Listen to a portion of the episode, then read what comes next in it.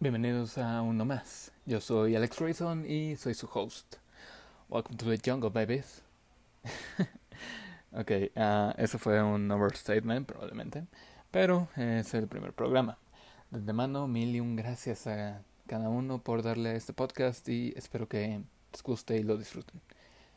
Uno más surge de la idea que creo que nos pasa, y personalmente lo he experimentado cuando estoy con un amigo fumando un cigarrillo.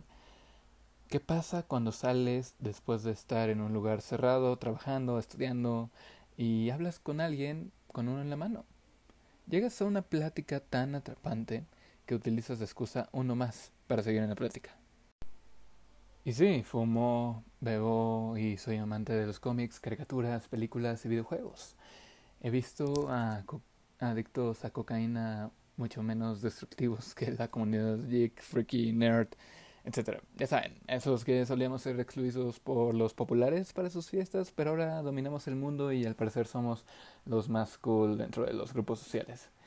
Ah, tan solo vean las películas más taquilleras del mundo y tal vez les suene el dame el anillo y no, no me refiero a una escena porno o el únete al lado oscuro. Y de nuevo, no me refiero a una escena porno. Digo que son menos destructivos que ellos, pero nada se asemeja a aquellos que aman a políticos como deidades de su religión o como si fueran equipos de fútbol. Eh, eso, de hecho, se me hace muy fascinante porque a pesar de que son nuestros empleados, los enaltecemos a un punto donde les depositamos la confianza igual que a la chica con la que sales, o chico, trans chico, asiático, que se cree europeo, lo que sea y le cuentas cómo te rompió el corazón tu pasada pareja, para que después de ilusión y hacer que alcance lo mejor y eso a lo que tanto soñaba con aspirar, diga que el problema es que realmente ella intenta todo, pero pues tú no puedes cambiar y te miente descaradamente y en repetidas ocasiones. Bueno, cada quien habla por cómo le va en la feria, pero vamos, esa es una secuencia bastante cercana a la realidad o a mi realidad y a la de cualquiera que lleva algo de tiempo soltero entre citas. Sí, tal vez es eso. Eh, ah, tal vez solo soy yo. Y sí, sí, bueno, felicidades, muchas felicidades. Acaban de escuchar una historia única y especial que nunca les va a suceder. Igual que cuando ven una película de superhéroes, de romance, fantasía, sci-fi, autobiográfica o de Guy Ritchie, como sea. Quiero retomar eh, que los frikis somos tal vez em, una cuarta parte de tóxico que los chairos, lo cual básicamente nos convertiría en Pripyat, porque hace no mucho hubo una estación que no temo calificar como aberrante, atemorizante, cobarde, sin sentido y sumamente humillante para la comunidad.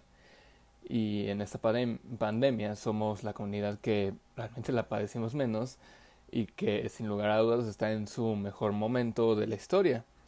Eh, me refiero, claro, a la salida de The Last of Us Parte 2, donde hubo un review bombing. Si no estás familiarizado con lo que es review bombing, eh, bueno, es lo mismo que pasa cada vez que sale una película de Fast and Furious, pero sin tan buena justificación. Em, hubo comentarios muy negativos acerca del inigualable trabajo, pero algo que nosotros como comunidad fuimos por mucho tiempo excluidos. Eh, como raros y tuvimos uno o dos dificultades, eh, cualquier geek no me dejará mentir, eh, que fue relacionada con ello.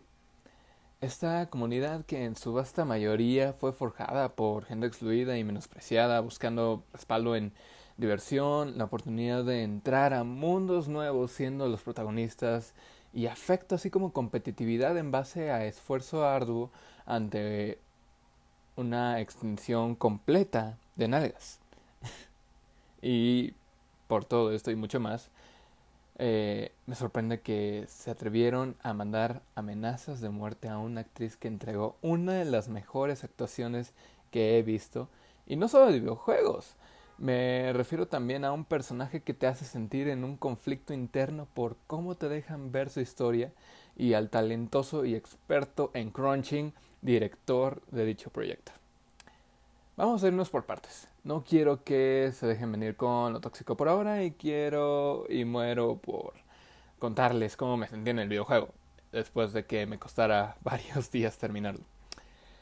Es un videojuego que desde los primeros minutos te hace sentir una atmósfera oscura, llena de dolor y que a la vez tiene un una ¿cómo decirlo? Una muy iluminante, muy brillante luz en el fondo, que es el amor. No hay otra cosa que recuerde más que a Joe cantándole a Ellie Future Days de Pearl Jam, diciéndole entre líneas qué tan intenso amor le tiene con una sola canción y que a través de más de 40 horas me dio una historia compleja y asombrosa, llena de dolor, y en un momento me llenó. Ya era feliz, podía seguir con mi vida y sentirme completamente bien.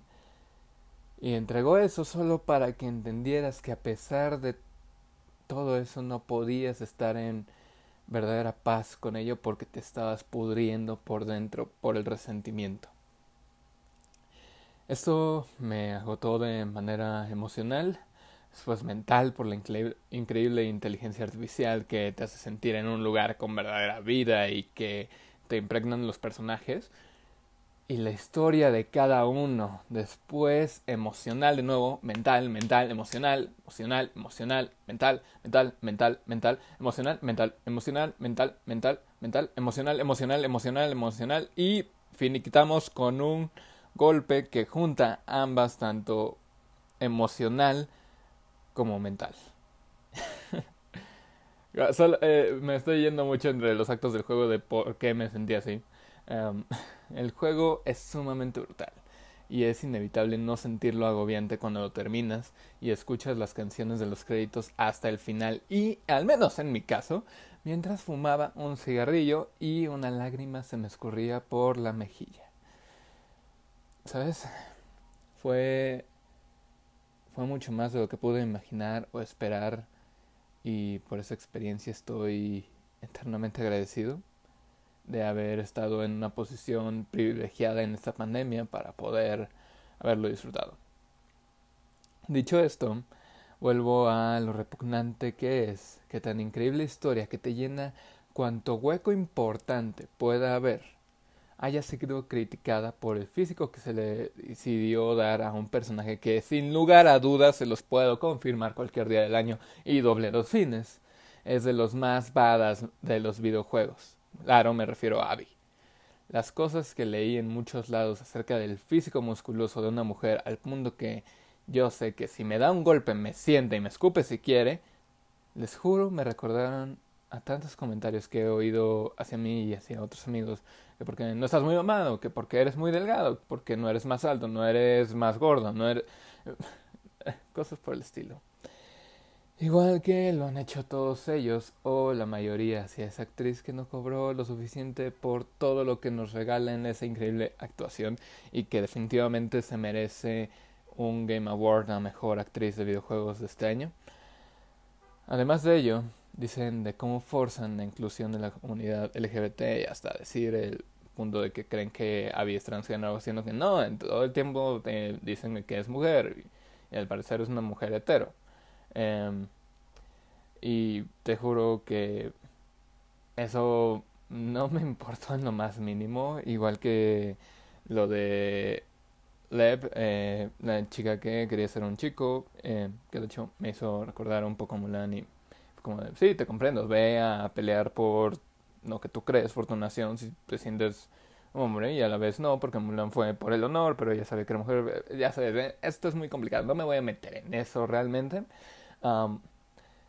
o también podemos hablar de la relación de Ellie, de que, vamos a ser francos, si Ellie hubiera sido eh, hetero, no hubiese habido una sola mención de ello. Es más, estoy casi seguro que de haber sido Ellie un hombre y su la, la chica de la que se enamora y eso es novia, esposa, lo que sea, la que es su familia.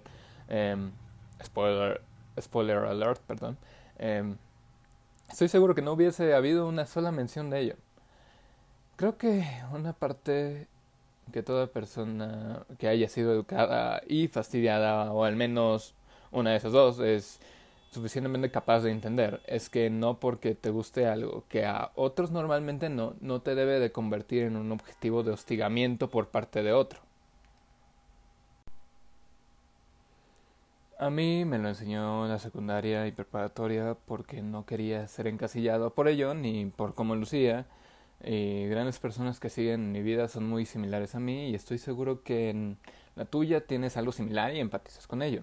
Si todo esto es así, ¿cómo eres capaz de decir que una mujer así no es atractiva? Además de que no es su perro trabajo serlo en medio de un jodido fin del mundo. Ella se entrenó para acabar al cabrón que se le pusiera enfrente y si te gusta o no, no es mi problema. Ella cumple su deber como un personaje badass. You know? No me interesa a mí si Copérnico era un supermamado, Alejandro Magno era un niño, no me interesa si, si, Marie Curie era una inmigrante que se casó con un profesor. Ella descubrió el radio y es la única persona que ha obtenido dos premios Nobel en distintas áreas. Es una chingona que estará presente en la historia de la ciencia por la humanidad y te callas el perro hocico. ¿O te importa que tuviese varios amantes aún a la muerte de Pierre Curie? No, no te importa. Los tuvo por la persona que era, aunque para mí era un completo y absoluto bombón. No digo de la mejor manera. Eh, pero también es, no esperando que me digas, oh sí, no digo que no a Marie Curie. Ah, no, no, no, no, me importa eso. Lo mismo pasa con Abby. La historia está tan bien contada que me valió madres todo eso porque no me importa con quién se acuesta quién y si tiene pena o vagina. Me, da igual. No los veo llorando por una Jill Valentine, una Samus, una Leia. Fue porque no estaban así. Si Leia hubiera sido musculosa, tal vez no hubiera sido un boom sexual que fue la princesa Leia en los 70s, 80s. Es una verdadera pregunta. Si las hubiera visto así, igual hubiesen sido el más grande símbolo de su momento como personaje y hubiera redefinido mucho de la cultura pop que tenemos hoy en día. Pero aún así amo a Carrie Fisher con todo mi corazón. Eh, es la princesa Leia Organa y San se acabó. A lo que voy con esto es, no puedes desearle a alguien algo malo, ya que viene de un lugar oscuro que intentas justificar de ti mismo y es muy fácil decirlo pero estás atentando contra la tranquilidad de otra persona y menos puedes hacerlo en algo que no tiene trascendencia real, como un videojuego.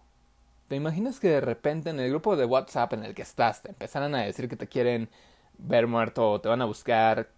¿Cómo carajos te sentirías? ¿Serías capaz de caminar por la calle sin voltear encima de tu hombro o ir a los lugares que sueles ir normalmente tranquilo? ¿Le pondrías o no un seguro extra a la puerta? ¿Podrías dormir y sentirte a salvo?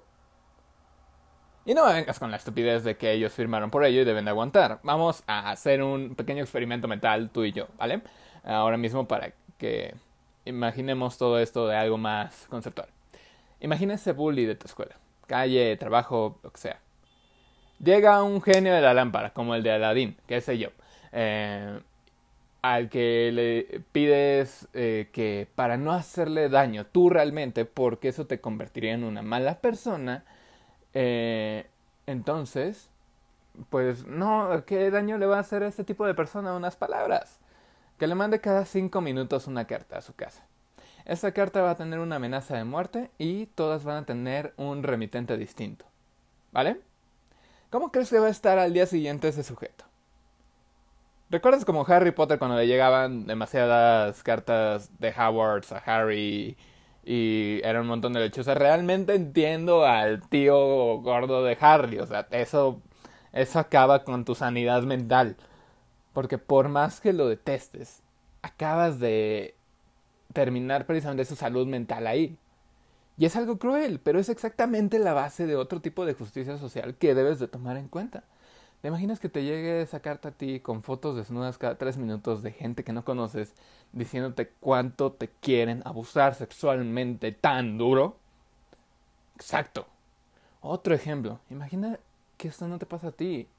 llega a tu madre. Si tienes a tu hermana, a tu mejor amiga, a tu exnovia con la que terminaste bien, a la que no fue tu exnovia, pero te usó y terminaste bien.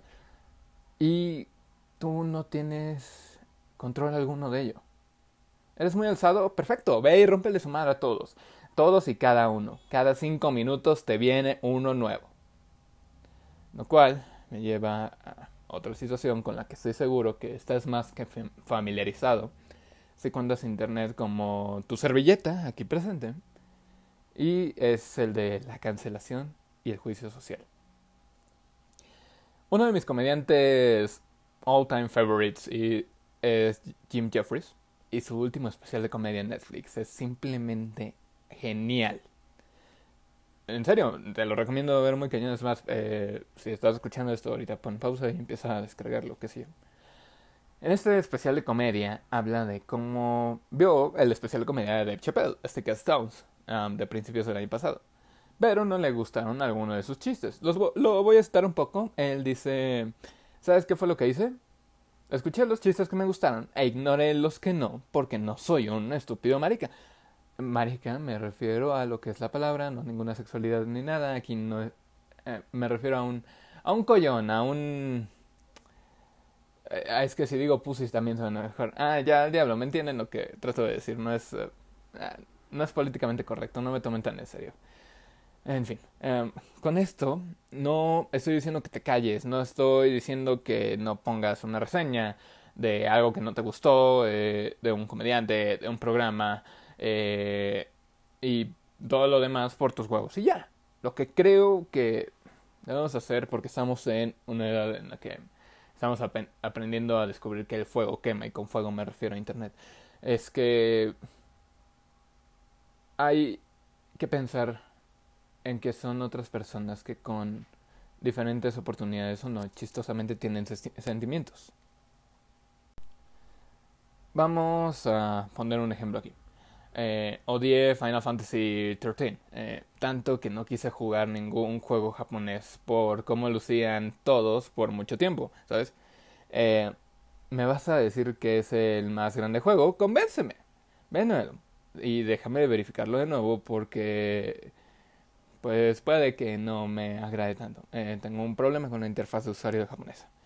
Pero si es un Louis C.K., es obvio que hay otras acciones de por medio que te hacen no seguir consumiendo su contenido. Pero el nuevo, el bastardo hizo un trabajo digno de un santo cuando ninguno de nosotros sabíamos que eh, Louis C.K. estaba masturbando en frente de otros.